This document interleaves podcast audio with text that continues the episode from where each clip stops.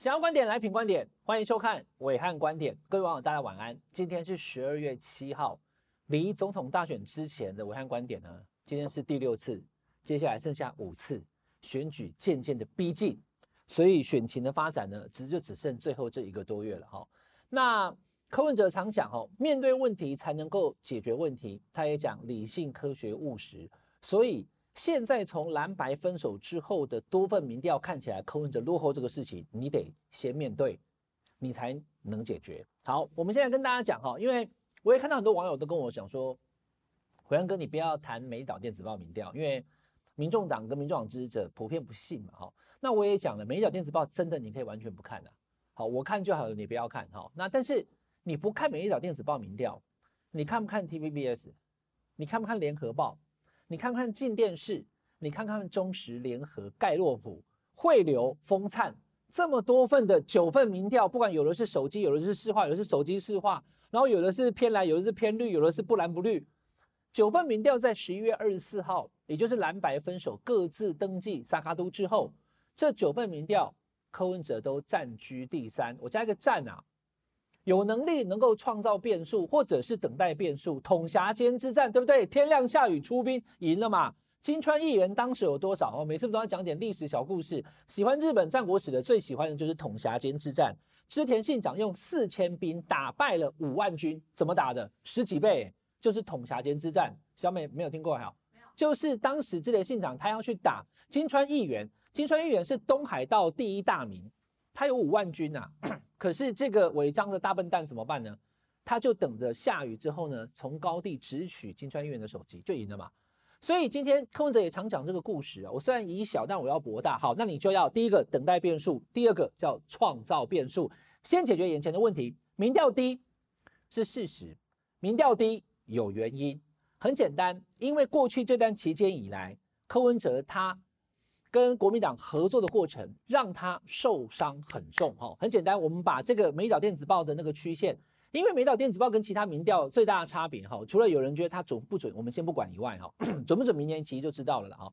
就因为它每一天都在公布，所以它的那个整个曲线图可以按照时间对应之后来做事件的回溯跟检讨。其他的民调 一个月分布一次的，你没办法看啊，因为。上个月十月中、十一月中、九月中，那中间发生很多事，你就不知道哪一件事情上就会下来嘛。好，观众朋友，你注意看哦，这一份美岛电子报的曲线，我先讲了哈。你看前面的二十次，侯友宜都是最低的。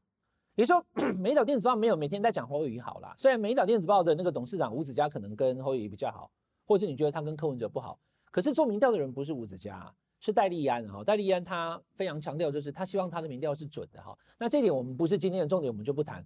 我要告诉大家是说，你可以看得出来，侯友宜跟柯文哲其实在第六十三次民调之前，六十三趴，因为他在一直做嘛，现在已经做到八十几次了，对不对？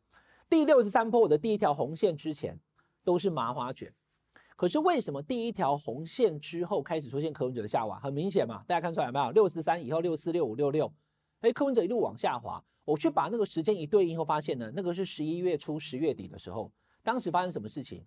你去爬书新闻事件哈，就是侯友宜他上了各大报、三大报、中时、联合、自由，拿出一张有没有？他跟柯文哲的那个选票说，我们来民主初选，我如果输，我可以当副手。那个时候，结果柯文哲居然就一波下滑。他当时的意思就是说呢。只要我的民调输，我就可以当副手。当然，我的政治解读就是国民党不可能让侯友谊当副手嘛。可是他讲出了我能当副手，所以当侯友谊试出可以当副手之后哦，其实柯文哲受到一波冲击。好，所以就是这个是选举上面的一些战略跟战术嘛，这是第一次。但重点还不在这里，重点是在第七十八波。第七十八波直接从二十五趴跌到十八趴，跌了七趴，一次哦，就一天之内跌下七趴。那那是哪一天呢？你一对应是十一月二十四号。十一月二十四号的前一天是十月二十三号的君悦饭店开撕分手擂台，所以在分手之后又确定登记以后呢，柯文哲明显掉了七个百分点。好，就说以那个整个的那个趋势来看呢，哈，就我知道有一些人可能不太相信美丽岛，可是至少在美丽岛就就民调论民调这一份它延续性的调查中，间发现说，那它为什么掉下来？很简单哦，我这边跟大家做分析哦，还是那句话，面对问题才能解决问题啦，哈。在柯文哲跟国民党签下六点声明，十一月十五号以后，你要知道柯文哲的支持者来自于浅蓝、浅绿跟中间，那你想浅绿是什么意思？浅绿就是过去支持民进党，上次可能投给蔡英文的，他们并不喜欢国民党，所以当柯文哲跟国民党签下六点声明之后，这个浅绿可能就走到一些了，或许三趴啊，或许不到五趴。他们觉得说我没有要把国民党当成是选项，就你跟国民党要合作，不管你是正他是正啊，就已经蓝白合成一组了。可是蓝我绝对不要，就对那一群人来讲，可能就一块嘛哈。所以签下六点声明，让柯文哲流失了绿粉。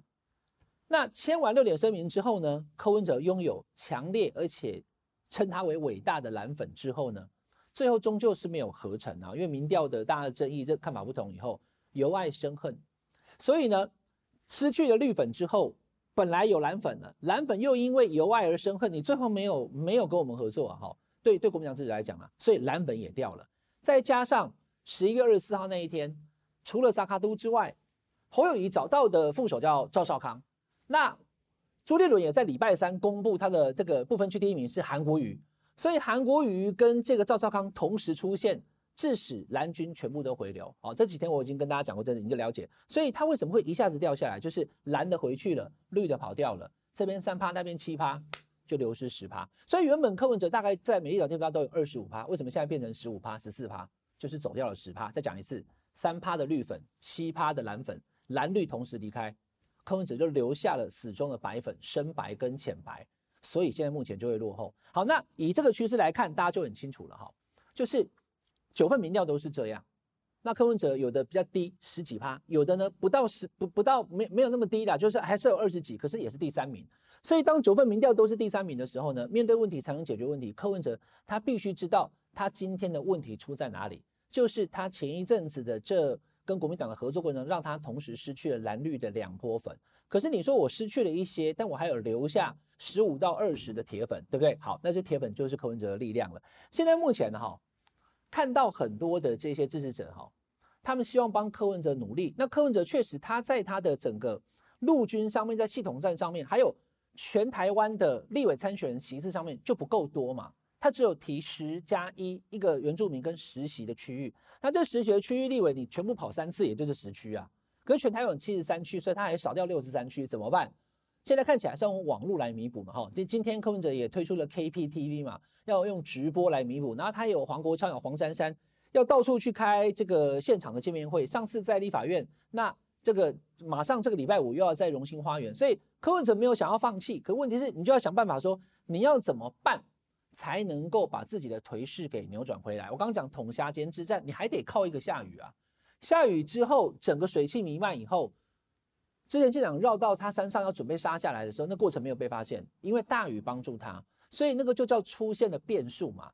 那眼见只剩三十几天，柯文哲现在只有两个方法，一个叫等待变数，一个叫创造变数。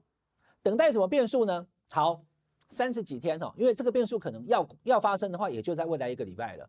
比如说哦，两千年总统大选的新票案事件哈，如果年轻一点的网友，你可以上网查一下，就是对宋楚瑜来讲是一个严重的一个伤害的人设崩坏的一个。国民党的立委哈，他所提出来的，那当时有人讲说是李登辉要毁掉宋楚瑜，但没关系，事过境迁，我只告诉你，当你的人设被破坏了，而你怎么有个重大而且说不清楚，让我对你产生怀疑的弊案也好，或者污点也好的时候，那么这个人的整个选情会重新洗牌，会崩盘。那现在赖清德是领先的，侯友宜紧追在后，再加上柯文哲，如果真以这样的状况来看的话，哈，我们跳脱你个人的喜好，我常常讲爬三抢二，爬上三十趴，未占第二名。就有机会超过第一名，没有上三十不用想。结果现在站到那个所谓的挑战者位置的是侯友谊，因为侯友谊跟赵少康已经上了三十趴，现在三十一点七了，所以他已经爬三，而且呢，他已经站在第二名了。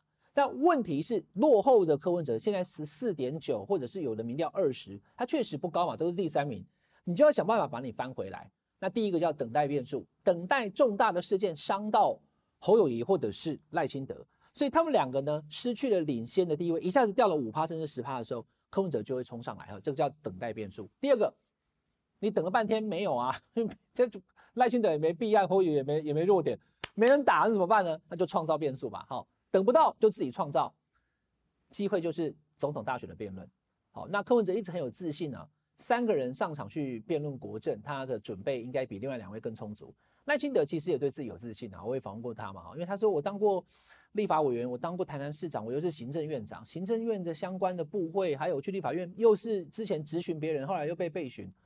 我了解的啊，国政我比另外两位都懂哈，所以大家都觉得对自己有自信啊。那相较之下，可能侯友宜，大家就觉得说，你第一个口才又不够好，第二个你只当过新北市长啊，你中央的事情你不懂啊，所以侯友宜会国政辩论会变得好嘛哈，那大家就会不寄予这个期望。可是等等哈，我要补一句哈，就是因为太不期望了，所以说不定他扣分不会扣太多。你今天去看那个。大卡司大明星的电影有没有？哇，超赞的！噔噔噔噔噔。结果呢，后来进去看完电影以后，啊，怎么精彩的画面都在片花那两分钟啊？那片花以外的都没有了，反而失望了。期望很高，所以反而失望。完全不期望的片子，哎，就纯白白狂嘞，都没有电影介绍。以后一进去看，哎，反而是好片，《海角七号》有没有？那时候大家也不知道什么电影啊，就越看越越看越刷嘴。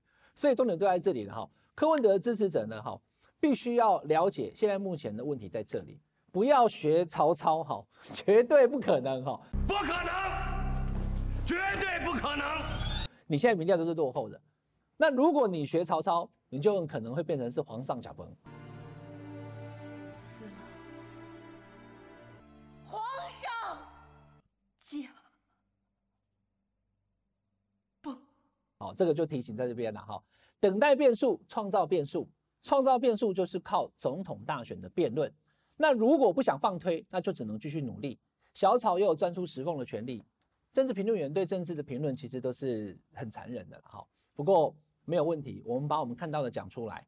你不管是蓝或绿或白，如果你是白，你就要支持柯文哲，等待变数，创造变数，在大选辩论的时候，真的能够一次明显的有感领先另外两位。柯文哲最懂国政啊，比赖清德都还懂，比侯友宜都还懂，你的制度会上来啊，这是个契机。